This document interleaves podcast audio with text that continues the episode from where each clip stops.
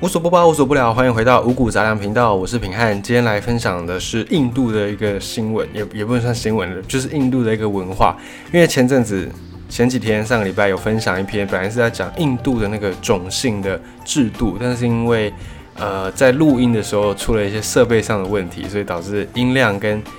音乐的音量跟平安自己录的音量是有一些差异的，那个落差没有办法从后续再做调整，所以我就先把。原本的那个印度种姓制度那一篇先删掉了，保障大家收听的一个质量品质。那么今天呢，还是就用印度来补一篇给大家。今天的印度这一篇呢，我们来讲印度的一个外送外送服务。现在外送这个事情在台湾已经是非常方便了，虽然在其他国家，比方说在中国，外送服务这个。服务已经行之有年，他们很很早很早就习惯用手机啦，或者是用各种的行动支付的方式来点餐，然后顺便用手机连接到他们的这种账户就直接结账，也不用现金。在中国好像已经推行蛮久了，但在台湾最最近这一两年才比较大家接受这样的一个外送点餐的服务。那外送点餐这个事情呢，现在我们来看，当然很方便啦，手机拿出来，诶，点一点，按一按。啊，甚至也不用钱包，就直接线上这样付完款，只要你出现在门口领餐就好。甚至还有的人呢，可能你住的楼层两楼、三楼、四楼、五楼，那外送员有的还可以提供那个帮你送到楼、送上楼的服务，你只要走出你的家门口就好，你连下楼都不用，非常的方便。那么在印度呢，他们也有这样的一个外送服务，但是他们不是靠 App，他们靠的是人力。靠的是脚踏车跟火车这些交通工具，而这个服务呢，在印度也是行之有年，甚至还屡屡入选这种金氏世界纪录啊，或者是一些那种世界百大奇观。在印度，每个礼拜有六天，就是礼拜天休息，每个礼拜有六天。一群戴着白色帽子的这些印度小哥们，他们都会骑着自行车在孟买这个城市里面大街小巷穿梭。他们呢叫做达巴斯，呃，叫做达巴瓦拉。他们负责运送达巴斯，就是午餐盒 （lunch box）。这群达巴达巴瓦拉，他们就是负责把达巴斯、把便当盒从客户的家传到客户的手上。他们就在每天早上、中午之前这段时间来做这个事情。他们跟一般的外送 App 有什么不一样呢？嗯，其实不太一样，但是原理好像差不多，就是接受你订餐之后，然后呢去帮你买，去帮你排队，然后拿到餐再送到你面前，原理都是这样子。可是呢，这群达巴瓦拉他们的服务已经是被很多各大专院校，甚至是哈佛啦、剑桥、牛津这种很厉害的高等学府，他们的这种。商业管理或者是企业管理、企业经营，也都专门来去跟这群达巴瓦拉来取经来学习，因为他们的管理方式超强，他们的物流系统超厉害。这个达巴瓦拉大概在印度孟买有五千人，大概是这样的一个规模的团队。然后呢，甚至像 FedEx、像亚马逊这种快递业，在全世界已经是非常顶尖的快递业，也都跑去跟这群达巴瓦拉来学习。这群达巴瓦拉唯一跟这个外送服务员不一样的是，他们不送餐厅的食物，他们送的呢是客户的家里面做好的饭菜哦。比方说，平安自己，我如果去上班，那我不想要吃外面的便当，我也不想要去外面餐厅吃饭，那我就请这些达巴瓦拉帮我每天早上呢，在家里面可能就拿老婆煮好的午餐。然后就请这些打包瓦拉帮我送送送到十二点，我就可以准时拿到这个我的午餐，我就可以自己在家在公司吃到家里的味道。所以他们是不送餐厅的菜，只送家里面煮的菜。这个服务呢，大概多少钱？一个月大概在台币两三百块左右。你只要付这个服务费，有点像你订阅什么 Netflix 啊，或者是像你订阅这种 YouTube 的会员，订阅这种 KKBox。订阅制，就你每个月每个月付钱，然后一个月大概就付两三百块、三四百块的台币，嗯，就可以享受这项服务。这个服务是每天早上大概十点十点左右，然后这群达巴瓦拉他们就会到你家去，然后去拿到你的饭盒，然后再经过自行车、经过人力走路，再经过火车，然后再到火车站之后呢，又各地的达巴瓦拉又从火车站那边再分再拿取。属于那个地方的餐盒，然后再送，再经过人力，再经过脚踏车送到客户的手上。这达巴瓦拉神奇的地方就在于他们没有借助科技，他们唯一借助的科技大概就是火车跟自行车，大概就这样。他们透过的管理方式非常的厉害，他们透过那个便当上面、便当盒上面的一连串的数字跟英文字，比方说在这个饭盒上面呢，他们会标车站的名字，就是啊，要怎么举例比较好呢？啊，比方说在台中好了，以平安自己的居住地为例。平安在台中，那离我家最大的这个大的车站就是台中车站。那台中车站之外呢，还有一些比较小的车站，比方说在台中还有丰原车站，还有大庆车站。然后呢，这个大庆车站也会被写一个记号，就是离我家比较近的这个小的车站的记号，然后再标注上我住的地方的那个离我家最近的车站，以及离我家最近的大站，还有离公司近的这个区域。反正就是把这些。很复杂的讯息资讯都把它化作数字，化作英文字，然后就把这些英文字、数字都把它写在饭盒上面。那相对应的这些人呢，他们就会透过不同的数字、不同的英文字，然后就直接从外观就可以判定啊，这个餐盒是要放在哪一辆火车上，然后是谁要去领取，然后是谁要把这个。东西呢送到客户的手上，这个都是他们一条龙已经安排好了。那这样的一个组织非常厉害的组织，他们也没有很庞大的分工，他们的制度只有三层。最上层的这个管理阶层，这个管理阶层大概就是呃五到十人左右，五人左右。最高层的，这就是最上面的执行委员。这五个人负责干什么呢？负责组织，负责协调，处理一些紧急事件，啊，决定薪水，还有对外。的一个代表，所以这五个人就是最上面的这个领导者。那第二层再下来一层就是协调里面的小组长。这些小组长大概是二十个人到二十五个人，每一个人管理大概十个小组，所以一个小组长下面大概会管十个小组。那这一群人呢，小组长们，他们通常是经验丰富的老达巴瓦拉，就你做这一行已经做了大概十年以上，你才有机会进到这个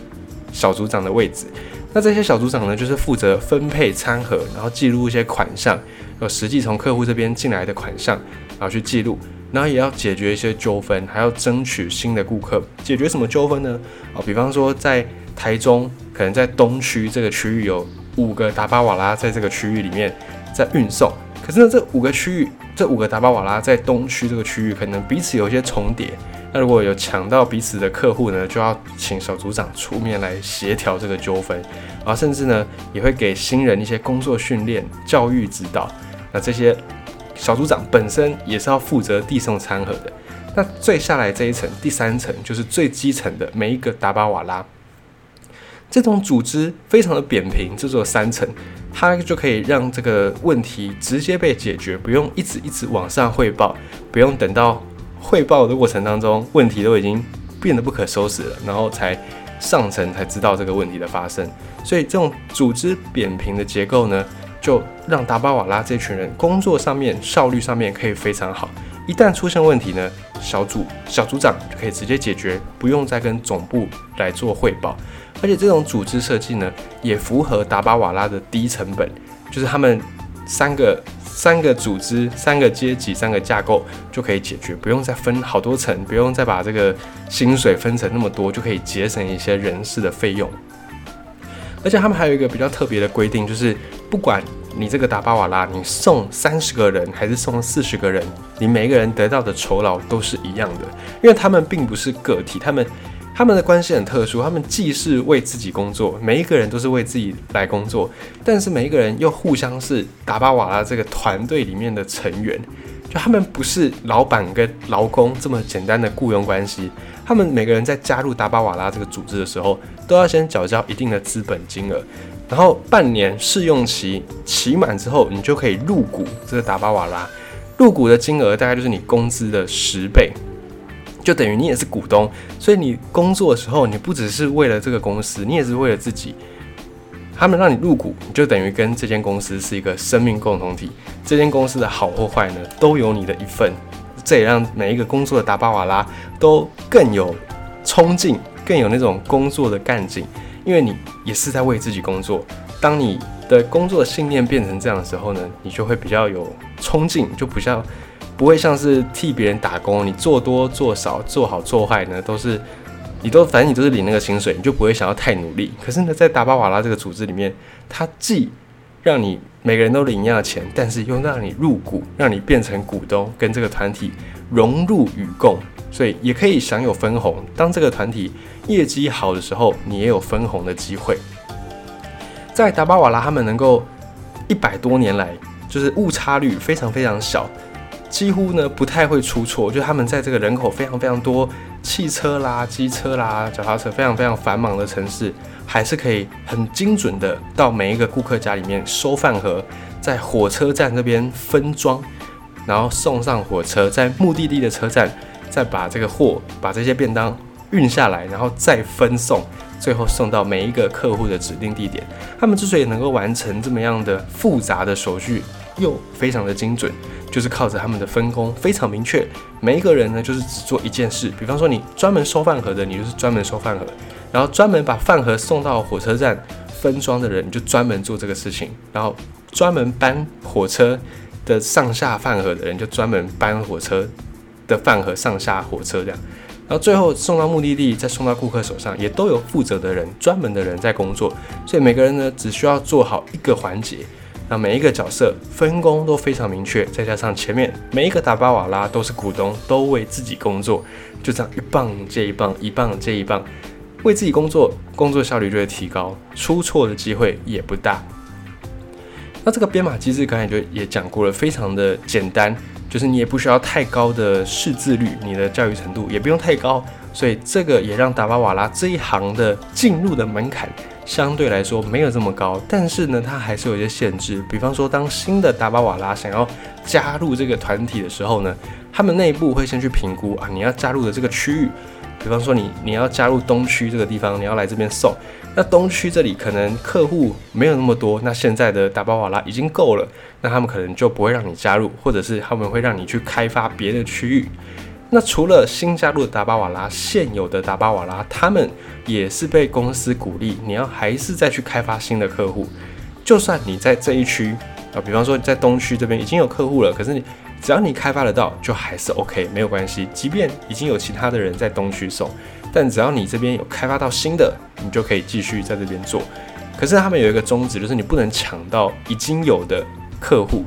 就你不能抢说抢抢走你同事的客人，那这样就没有意思了。就是对整个集团来说，并没有多的收入，而且会让你们彼此之间产生一些竞争，产生一些恶性的这种关系。所以他们如果要开发新的，你一定要开发完全是没有用过这个服务的人，你不能够抢你自己同事的服务。那在达巴瓦拉他们的费用，刚才也说了，也是非常的便宜，因为比起你去餐厅吃饭，其实他们去餐厅吃饭也不便宜。就算便宜好了，在餐厅人这么多，口味也不一定合你的口味。就算口味合你的口味，人这么多，卫生可能也不好。或者是餐厅出菜的那个品质可能也不好，所以还是有很多人会选择，诶，那我就每个月付大概一两百块、三四百块的台币，我就可以从家里面吃到至少是自己家里面煮的饭菜，是卫生啊，是可以信任的。可能口味上会差一点，因为经过这种运送的过程，但是卫生、口味、品质哦，是相对来说能够有一个好的保障。所以目前在印度孟买这个地方，还是有非常非常多人在。享用这种达巴瓦拉超厉害的服务，然后在达巴瓦拉这群人身上，他们对神明、对上帝的信仰也非常的虔诚。他们信仰的这个神明、这个上帝，就是他们有一个宗宗旨，这个宗旨就是运送食物。如果你能够运送食物，那么你就是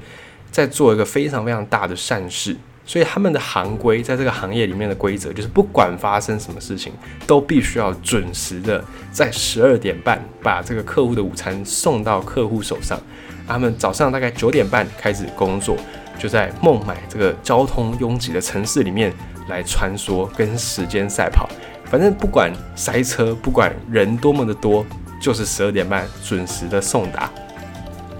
曾经呢，英国王子查尔斯。两千零三年那个时候访问印度，他们英国的王子查尔斯他也指明要来跟这群达巴瓦拉见面，可是呢，就算是贵为王子，你也是得提前预约，因为达巴瓦拉不会因为你英国王子要来，他们那一天就不工作，没有，他们那天还是照常工作，而且他们在工作的过程当中呢，就是他们已经算好了，在一个不影响他们送餐时间的地点那个状况之下，就跟查尔斯王子在车站非常简单的进行了一个会面。你看，连英国王子他们都还是。不会因此而怠慢到他们的工作。那再来是达巴瓦拉他们彼此之间的感情也是非常的深厚，非常的强烈。这一群达巴瓦拉们十八岁到六十五岁都有，就是大概都有这样的一个人。他们在这个小组里面工作，在这个团体里面工作，已经不只是同事，甚至有点像家人这样的关系。啊，他们也没有强制的退休年龄，就是如果你想，你原则上你可以一直一直做下去。所以这些团队的成员呢？就是日久生情，经年累月的有很好的默契。在小组里面呢，如果你是年纪比较大的长辈，有时候要搬这种大的木箱，你没办法搬，那这些长辈就会被安排去从事一些比较轻的体力的工作，就是不用那么辛苦。而且这些长辈呢，也是跟年轻的小哥们拿一样的酬劳。那我觉得这一点就是他们蛮厉害的，他们有办法可以去呃接受这件事情，接受说。同酬但不同工，可是可能也是因为他们很有这种同理心，或者是他们也都觉得自己会在这一行做很久，所以自己现在年轻多付出一点，以后自己老了，那相对的也会接受其他更年轻的人的付出。他们可能也有这样的一个觉悟，所以同酬不同工，他们能够接受。他们也说，在送餐的过程当中呢，就好像在帮神工作，好像在替上帝送餐。这个也是他们这一行。从业的人员心里面会有的一个心理建设，一个心理状态。所以，如果你有机会之后疫情告一段落，你去到印度，去到孟买这个城市呢，不妨留意一下街头这一群戴着白帽、穿着白白色的衣服、白色衬衫，然后骑着脚踏车或者是走路，提着这个大巴斯、提着午餐盒的这一群达巴瓦拉，去看一下这个没有用什么现代科技的。这群外送员，他们如何一百多年来就靠人力、靠火车来非常精准的传递每一个饭盒？